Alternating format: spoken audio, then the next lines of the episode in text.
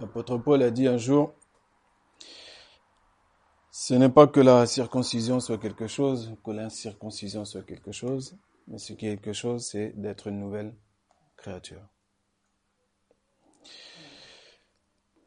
Que les choses anciennes soient passées et que Dieu fasse toutes choses nouvelles. Toute chose nouvelle signifie qu'il nous fait comprendre la parole de Dieu en nouveauté, de manière nouvelle. Avec le Saint-Esprit, les lettres écrites sur les pages prennent vie. Et on comprend Dieu différemment. C'est pour ça qu'il est très important que le Saint-Esprit soit là, nous assiste, pour bien comprendre la parole de Dieu. Aujourd'hui, nous allons voir dans une histoire afin que s'accomplisse ce qui avait été dit par Jésus-Christ. Une action qui a été faite par une femme pécheresse qui a embaumé Jésus avec un parfum de très grand prix. Vous vous rappelez cette histoire? Jésus a bien parlé, a pris sa défense et il a dit que cette histoire serait prêchée dans le monde entier. Voilà, avec l'évangile. Il ne faut pas oublier cette histoire également. Donc je vais prendre cette histoire afin que, faire comme Jésus. Il a fait beaucoup de choses aussi où après il a dit afin que. Donc nous aussi on va faire comme lui. On va prendre l'évangile de Luc au chapitre 7. Cette histoire se trouve dans Jean 12, Marc 14, Matthieu 26. Nous, nous allons prendre un disciple qui n'était pas témoin oculaire et qui va nous montrer cette histoire sur une, une autre, sous une autre perspective, avec d'autres lunettes. Mais il a été intéressant de voir cette histoire également dans l'évangile de Jean, de Marc et de Matthieu. Quand vous pouvez, quand vous lisez la parole, quand vous êtes sur une histoire, c'est bien de regarder aussi dans les autres évangiles euh, pour voir les choses qui sont apportées en plus, les choses dont on, a besoin de, de, comprendre parfois. Donc, Luc chapitre 7, on va commencer à partir du verset 36. Et le titre du message sera Que vois-tu? Tout comme Dieu avait dit à Ézéchiel, après l'avoir ramené dans le fleuve, la petite rivière d'abord, l'eau qui était aux chevilles, aux genoux, aux reins, et qu'il l'a submergé, et après il l'a ramené sur le bord, il lui a dit, as-tu vu? Quand Dieu posait des questions, c'est que c'est, c'est pas anodin. Bien sûr qu'Ézéchiel a vu, il avait les pieds mouillés, les genoux mouillés, les reins mouillés, et il a submergé. Donc il a bien vu ce qui se passait. Il l'a décrit après derrière. Il a vu. Mais comment a-t-il vu? A-t-il compris ce qu'il a vu?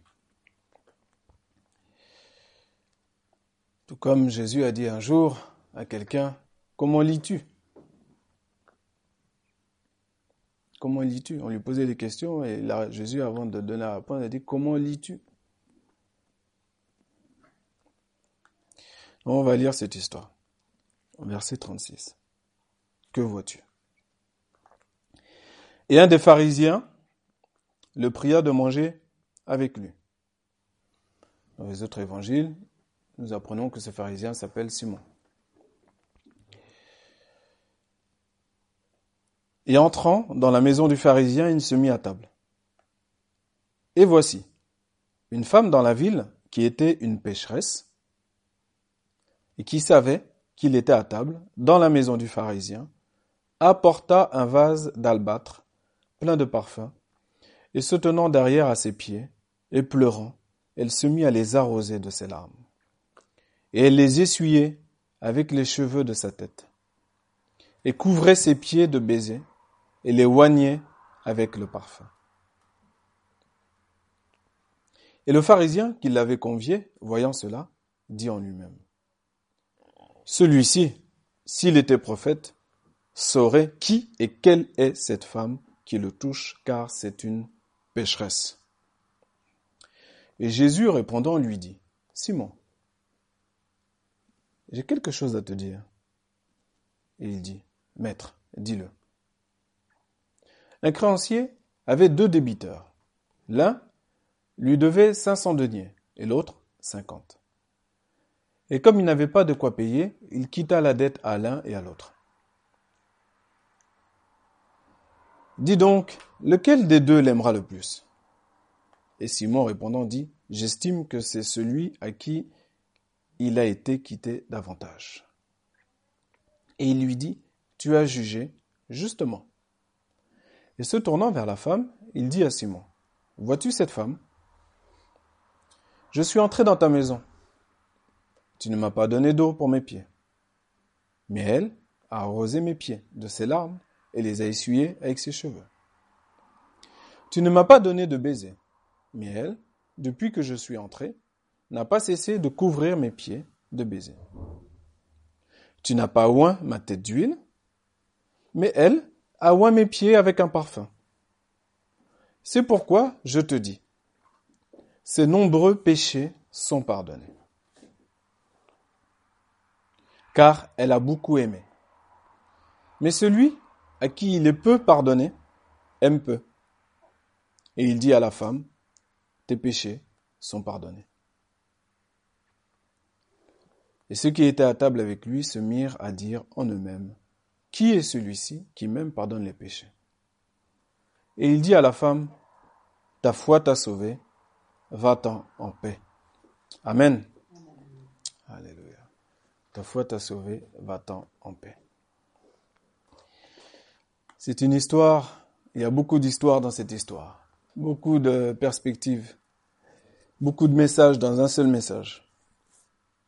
Nous allons essayer de voir ces trois personnages, Jésus, le pharisien, la femme pardonnée. Je l'ai pas amené, je l'ai pas appelé euh, sur mon papier la femme pécheresse. J'ai noté la femme pardonnée. Car c'est ça son identité. Quand Jésus passe, quelque part, c'est ce que nous sommes, des hommes et des femmes pardonnés.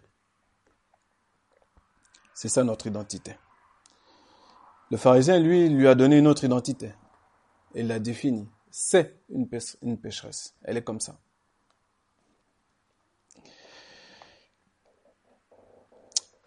On va s'arrêter premièrement sur euh, le pharisien. Le pharisien invite Jésus chez lui. C'est une bonne chose. Il invite quelqu'un qui est important dans le, secteur. Comment on sait que pour lui, il invite quelqu'un d'important? Parce qu'il lui-même va nous le dire, c'est de l'abondance du cœur que la bouche parle. Et là même dans les pensées, puisque les pensées même se logent dans le cœur. Mais lui, il ne savait pas que Jésus, lui, il lit dans les pensées. Donc, il, nous dit que il pensait que Jésus c'était un prophète. Il pensait que Jésus, là, la personne qui l'invite sous son toit, c'est quelqu'un d'important. Et jusque-là, c'est pas mauvais en soi. Si tu invites le préfet chez toi, c'est une bonne chose. Tu peux l'inviter pour une bonne raison, pour une bonne chose. Le maire de ta ville, quelqu'un d'important, euh, un président de grande association, ou euh, peu importe. Il n'y a pas de problème. Donc là, la motivation de Simon de faire entrer Jésus dans sa vie, je dis dans sa vie, c'est un lapsus euh, volontaire, dans sa maison, c'est qu'il reçoit quelqu'un d'important. Il pensait que c'était quelqu'un d'important. Bon. Et puis, euh, le monde autour, le voisinage, aurait su que lui, ce pharisien-là, a invité cet homme-là important chez lui. Donc ça part, la gloire de tel individu participe à ta propre gloire. Là, c'est pour le contextuel. Maintenant, la première joie qu'il avait semble disparaître. un pharisien. Il semble déçu. C'est, c'est pas un prophète finalement. Comment quelqu'un d'important, comment quelqu'un de haut, haut niveau dans la sacrificature, un grand rabbin, peut oser laisser une femme, et en plus pécheresse, le toucher. Je me suis trompé. Et maintenant, je suis obligé de faire avec. Il faut que je serve les entrées, l'apéritif, les desserts. Il y a peut-être les musiciens qui sont là aussi pour animer. Peut-être qu'on les a payés. Et il y a les minutes et les heures que je dois passer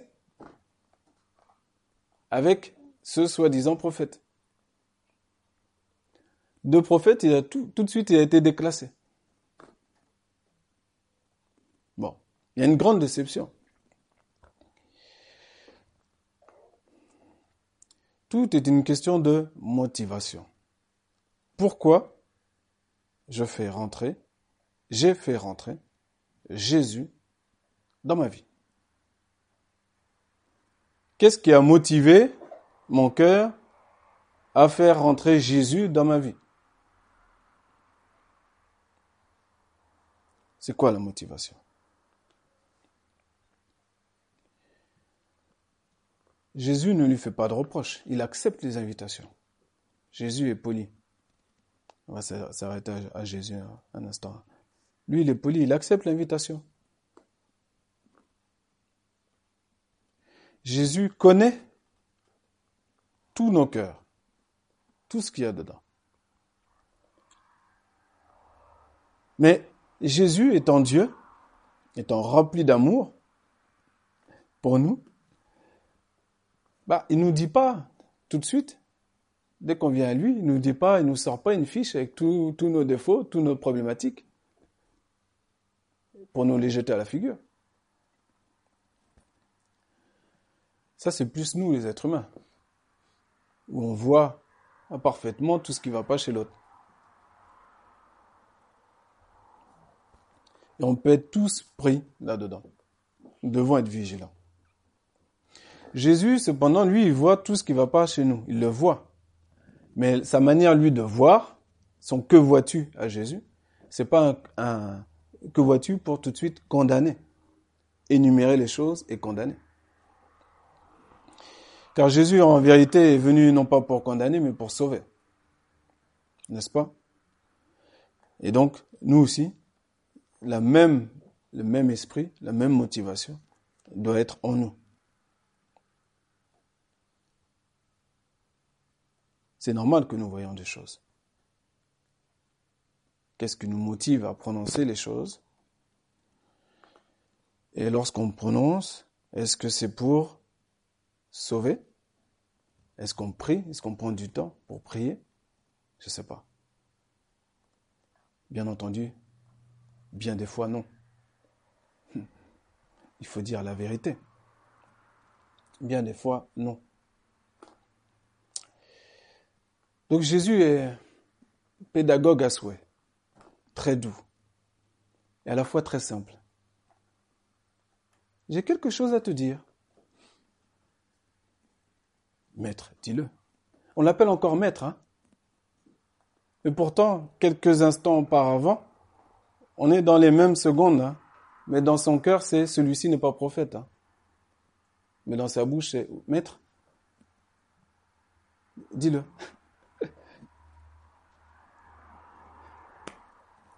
le cœur et la bouche ne sont pas alignés. Et Jésus va raconter une petite histoire. Il prend son temps. Nous aussi, nous devons prendre notre temps. Parfois, le Saint-Esprit nous donnera des histoires, des occasions, des images, des choses pour être euh, doux, pour redresser avec amour, pour instruire dans la justice. Dans un esprit de grâce, comme nous a dit l'apôtre Paul, un esprit de grâce avec un peu de sel, un petit peu mais pas toute une tonne de sel, un petit peu de sel. Et donc il va l'enseigner, et là il va lui révéler ses problématiques. Puisqu'il ose condamner, eh ben, le Seigneur te renvoie la balle et te dit, regarde-toi. je suis chez toi. Tu m'as accepté dans ta vie. Tu ne m'as pas honoré. J'attends toujours que tu m'honores.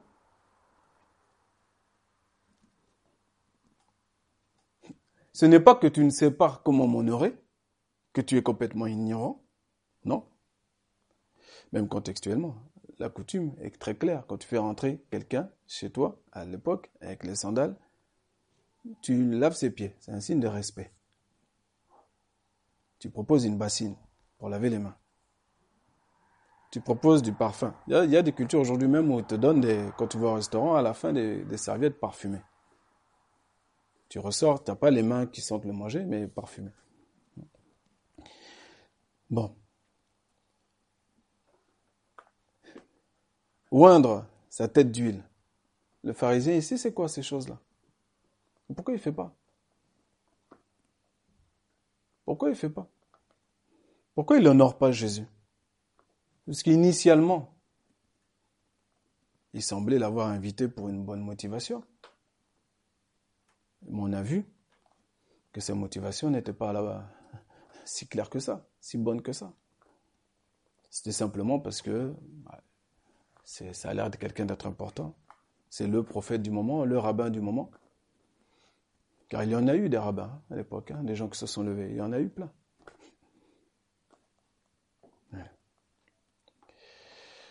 Donc il va lui énumérer, il va lui dire, voilà, moi j'attends, c'est ce que le Seigneur te dit aussi aujourd'hui, J'attends que tu m'honores. Et ça coûte, hein, les parfums. C'est un grand prix. Hein. C'est-à-dire ça coûte. Ça a coûté à la femme. La petite veuve qui a mis deux pites dans le tronc. Par rapport aux autres, Jésus, lui, la manière dont il a vu le convoitu de Jésus et qu'il a expliqué ensuite aux disciples, Jésus n'a pas compté centime plus centime, plus 1, virgule et tout ça, là. C'est pas ça.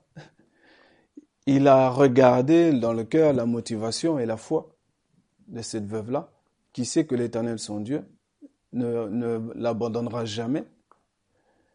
Et donc, elle a mis, elle a fait ce pas de foi, comme la, la veuve avec son fils, qui a donné, qui a fait un gâteau aussi, avant pour le prophète. Qui a donné au prophète d'abord. Et c'est pas dit, bon, il n'y en aura plus pour moi et mon fils, on va mourir. Non. Sur ta parole, je fais ça. C'est la motivation. Comment on sert le Seigneur, comment on donne sa vie au Seigneur. C'est très important. Qu'est-ce qu'on voit d'autre encore dans cette histoire? Bon, on voit Jésus qui, en fait, n'avait absolument pas du tout le texte ne dit pas en tout cas, mais moi c'est ce que je comprends quand je lis. Jésus, il n'a pas une intention de venir et de mettre le, le, bazar dans ta maison, dans ta vie et tout, changer, tout chambouler de manière euh, complètement euh, euh, irrationnelle et que tu ne saches plus sur quel pied danser. Non. Il veut que tu progresses. Il sait qu'il y a des choses qui a changé, mais lui, il veut le faire à la base en son temps, à sa manière. Parfois, on le force. Et là, Jésus a été forcé. Jésus n'avait pas l'attention de, une fois rentré chez Simon, tout de suite, à peine qu'on n'est même pas honoré, de dire tout de suite aux pharisiens, bah, euh, elle est où l'eau? Elle est où le, elle mon honneur? Hein? Ah. Ça, c'est ça, c'est un élan plutôt euh, humain. Ça, c'est les êtres humains. On réclame notre droit. Jésus, il est là. Il voit tout. Il discerne tout. Il constate.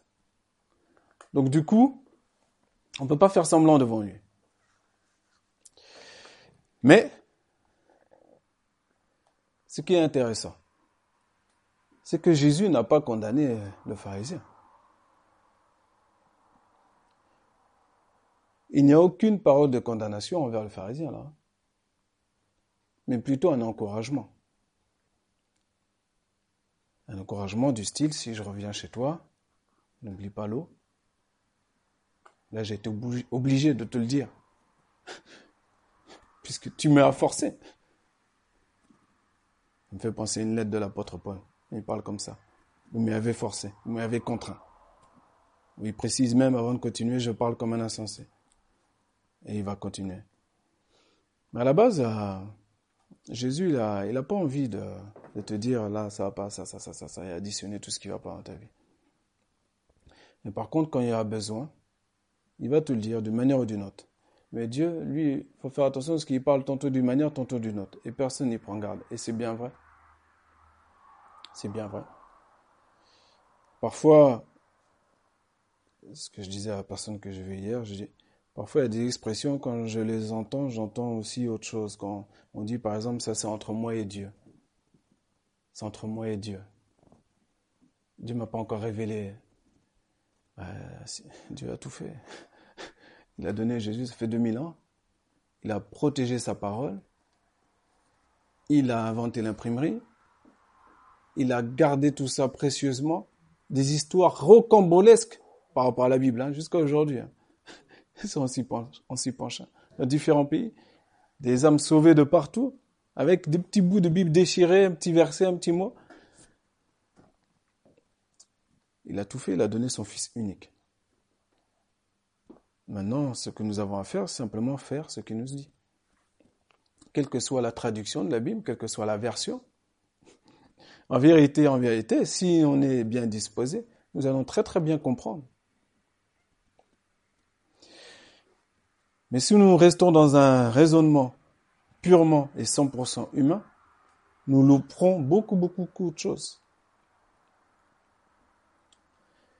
Et Jésus est là, et il se lasse pas,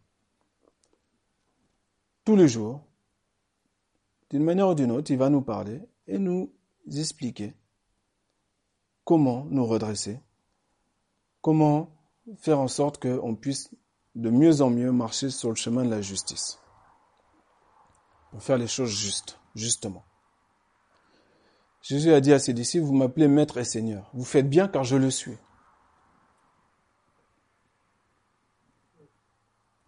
C'est ce qu'il est. Il est maître et seigneur. Cependant, aujourd'hui, en 2018,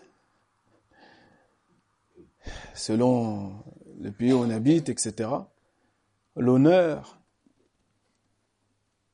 c'est tout ça, c'est le bazar. On ne sait plus honorer les gens.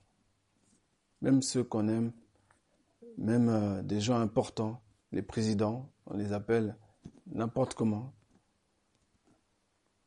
C'est le, vrai bazar. Et on a besoin d'être rééduqués. Rééduqués. Nous ne sommes pas éduqués. Nous, nous sommes les nations et les barbares. Nous avons besoin d'être rééduqués. Et cette rééducation, cette civilité-là, ce civisme du royaume, c'est la, parole de Dieu qui va nous la donner. C'est pas un gourou, c'est pas euh, tel ou tel autre livre, c'est la parole de Dieu. Et pour bien la comprendre, nous avons besoin du Saint-Esprit qui nous fasse comprendre les choses. Pour qu'on puisse honorer Jésus, honorer les frères, honorer les hommes, comme le verset tu m'avais rappelé, honorer les hommes, aimer les frères. Ça, c'est une parole forte, hein? aimer les frères. Hmm. Il faut qu'on laisse Dieu nous apprendre comment aimer, comment je dois aimer mon frère. Parce que mon frère, il doit toucher. Il doit toucher mon amour. Ça, à un moment donné, il doit toucher. Pas que entendre. Ça doit, ça se manifeste. Parfois de manière douce, simple, il n'y a pas de problème. Parfois c'est d'autres, d'autres élans. Mais ça se manifeste. Une femme doit savoir, tout comme une femme doit savoir que son mari l'aime de différentes manières. Il y a plein de manières pour montrer à nos épouses que nous les aimons. Plein, plein, plein, plein, plein.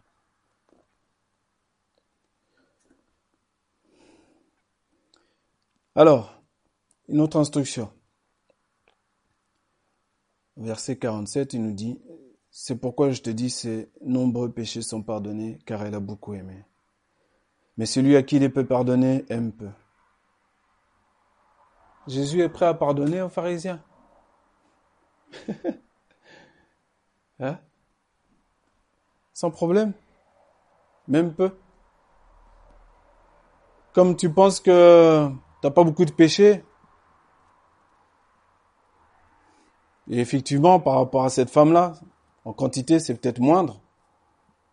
Mais tu te compares à cette femme, c'est déjà un péché, un grand péché. Tout comme le pharisien et le publicain dans le temple.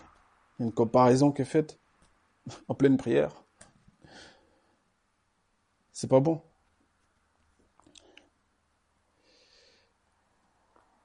Moi, je veux te pardonner aussi. Et je t'enseigne que toi aussi, tu peux aussi m'aimer beaucoup. C'est à ta portée. Nous avons un Dieu. Vous savez, quand un Dieu nous dit, tu aimeras ton Dieu. C'est pas avec un raisonnement humain qu'on peut comprendre ça. C'est pas? L'obéissance par la foi, mais comprendre que Dieu a besoin d'être aimé.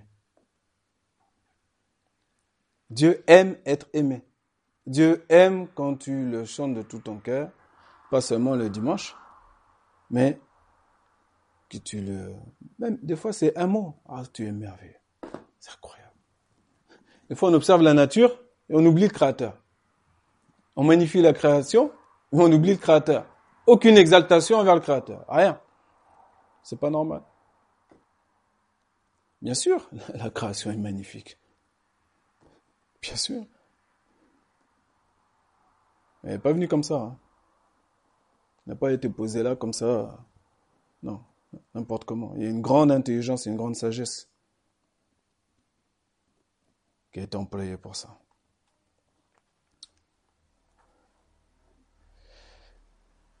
Et il dit à la femme, ta foi, dernier verset 50, ta foi t'a sauvé. Va-t'en en paix. Ta foi t'a sauvé. La foi sauve. Cette femme savait parfaitement ce qu'elle était, son identité. Elle n'était pas dans un côté euh, de culpabilité extrême, mais simplement de reconnaître ses péchés. elle a reconnu, contrairement aux pharisiens, qu'il y a ici plus qu'un prophète. Elle a, Jésus nous dira dans un autre évangile, en fait que elle a accompli une prophétie, elle a embaumé Jésus avant l'heure. Cette action était un signe. Elle, malgré ses nombreux péchés, il lui a été donné de discerner beaucoup de choses. Oui. Le Seigneur nous dit aujourd'hui, que vois-tu? Quand tu lis la parole de Dieu Comment tu lis? Nous encourage à voir plusieurs aspects. C'est pas une fatigue, hein, je vous rassure. C'est un petit peu de temps. Une petite histoire. Vous regardez si elle est dans les quatre évangiles. Si elle est dans trois ou dans deux. Bon, si ça se répète, ça se répète. Mais des fois, il y a des choses intéressantes qui sont on dit, ah tiens, je ne savais pas ça. Que vois-tu? Eh bien, j'ai vu autre chose. Le Seigneur m'a rappelé qu'en fait, ce pharisien-là, il était lépreux. Voilà son nom. Simon le lépreux.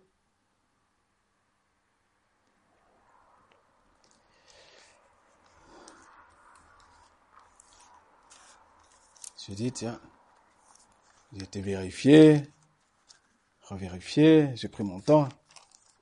J'ai dit, tiens, tiens, tiens, tiens, tiens. Tiens, tiens, tiens, tiens.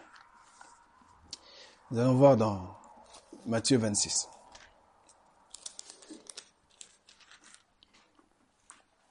Pour terminer, Matthieu 26, verset 6.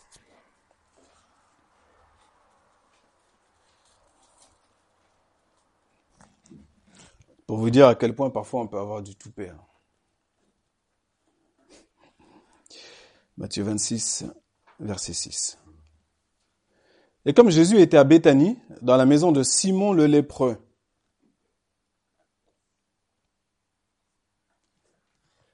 on n'a pas parlé de Simon qui fit guérir de sa lèpre par Jésus-Christ, par un miracle inopiné. Quand on parle de Lazare, par la suite, on parle de Lazare le ressuscité, pas Lazare le mort. Vous comprenez? C'est-à-dire que la lèpre est là. Hein. Sa lèpre, elle est là.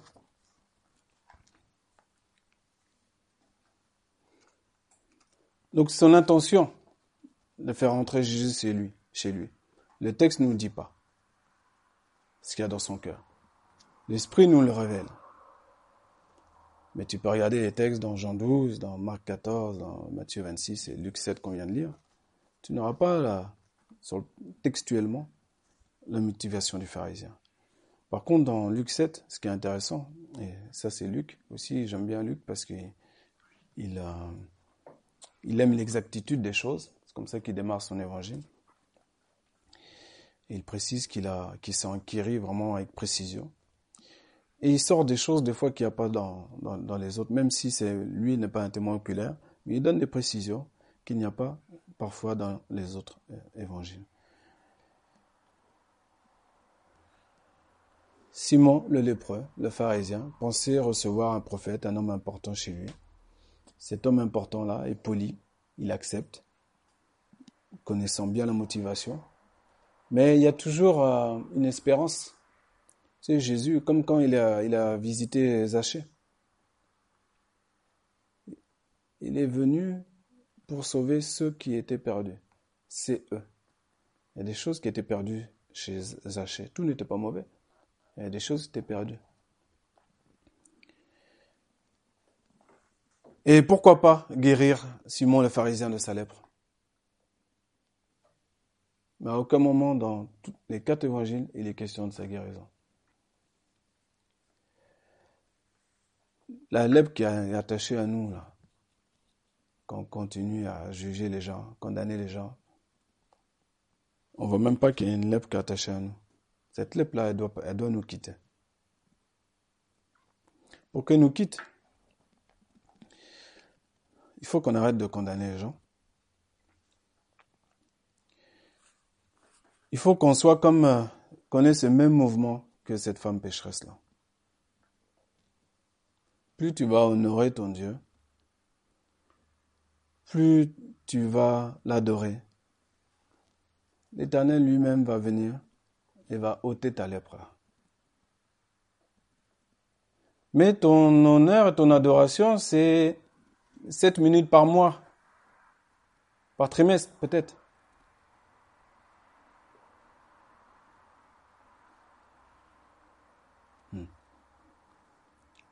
Quelqu'un d'autre le dirait peut-être plus fortement que moi, hein, vous savez. Mais Dieu veut être honoré. Dieu veut être honoré. Et dans cet honneur-là, dans cette adoration-là, nos lèpres disparaissent quel que soit le nom que tu vas donner à ce qui concerne cette fameuse lettre, lèpre-là. Si tu n'as pas conscience que tu es cette lèpre-là, si tu n'as pas conscience que celui qui est là, au milieu de toi, au milieu de la maison de Dieu, est plus qu'un prophète, bah, tu repartiras avec ta lèpre. Il y en a qui veulent même pas que cette lèpre-là s'en aille. Ça, c'est pas normal. Que Dieu nous aide, en son grand amour, à faire en sorte que toutes nos lèvres disparaissent. Et qu'on comprenne de mieux en mieux la parole de Dieu, qu'on y prenne plaisir. Plaisir. Un plaisir. La parole de Dieu, c'est un plaisir. C'est important, hein, ce que je vous dis là. C'est pas une corvée. C'est pas une question de temps, même. Tu peux passer une minute de qualité, hein. Mais cette minute-là, ce sera une minute de plaisir. Ça doit être plaisir. Est ma Bible à un moment donné dans la journée, tu dois prononcer cette phrase. Elle est ma Bible? Qui a vu ma Bible? Plaisir. C'est la seule chose là. Aujourd'hui, le dimanche, le sabbat, le jour consacré à Dieu, pour nous, c'est un dimanche, d'autres c'est un samedi, peu importe. C'est un jour consacré à Dieu. C'est un jour de plaisir. Prendre plaisir. dire, ah, aujourd'hui, je suis pas dans mon environnement de travail là où on me jette des sacs de ténèbres à la figure. non, je suis avec mes frères et sœurs et ça doit être un temps de plaisir. Quelles que soient nos imperfections. Parce que Dieu est là. Et comme dit le chant, il est là pour nous bénir, pour nous guérir de toutes sortes de nos maladies. Est-ce qu'on veut être guéri de nos maladies? Telle est la question. Éternel notre Dieu, nous te bénissons pour euh, ta parole. Te bénissons, Seigneur mon Dieu, tu as dit, celui qui me mange, mange mon corps, mon sang, qui boit mon sang, à la vie en lui-même. Seigneur, au-delà de la Sainte Seine, ta parole est un, aliment. Toi-même qui, qui as comme nom la parole de Dieu. Et c'est vrai que plus nous te mangeons, plus nous avons la vie, ta vie en toi. Et cette vie-là, on ne peut pas la cacher sous la table, on ne peut pas la cacher dans la vallée, mais elle est sur la montagne et sur la table. Elle est claire. Naturellement, mais elle est claire. On ne peut pas la cacher. Seigneur, vraiment, merci. Merci de nous aider à reconnaître nos lèpres, à t'honorer, à regarder à nous-mêmes. Nous verrons de toute façon, bien sûr, les défauts chez les uns, chez les autres. Qu'est-ce qu'on va en faire? Quelle est notre motivation? Est-ce qu'on va avoir des paroles avec des points d'exclamation, de condamnation, ou des paroles pour sauver? Oui, des paroles pour prier. Merci Seigneur, vraiment pour euh, ton encouragement, ton encouragement qui nous amène euh, sur les sentiers de la justice. C'est les humbles qui marchent sur les sentiers de la justice. Merci de nous rendre de plus en plus humbles, Seigneur mon Dieu, et à reconnaître que il n'y a que toi qui sois véritablement saint, sans tache, sans ride. Et nous, nous sommes en bas sur la terre. Grâce rendue à toi, ô Dieu, tu nous as envoyé Jésus-Christ. Par son sang, nous sommes justifiés de tout péché. Et tu nous as laissé ta parole afin qu'on ne vive pas n'importe comment. Et qu'on puisse t'honorer sur cette terre. Qu'on sache comment on doit marcher comment on doit se mouvoir. Aie pitié de nous dans nos faiblesses, mon Dieu. Merci de nous secourir en tout point. À toi soit toute la gloire. Amen.